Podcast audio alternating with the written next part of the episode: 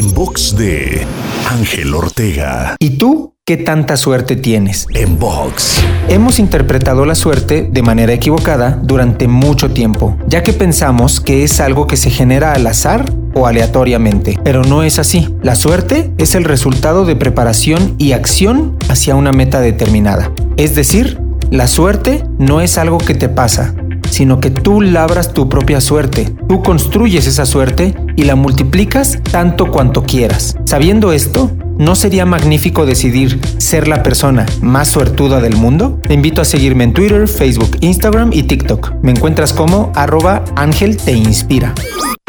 En box de Ángel Ortega. En box.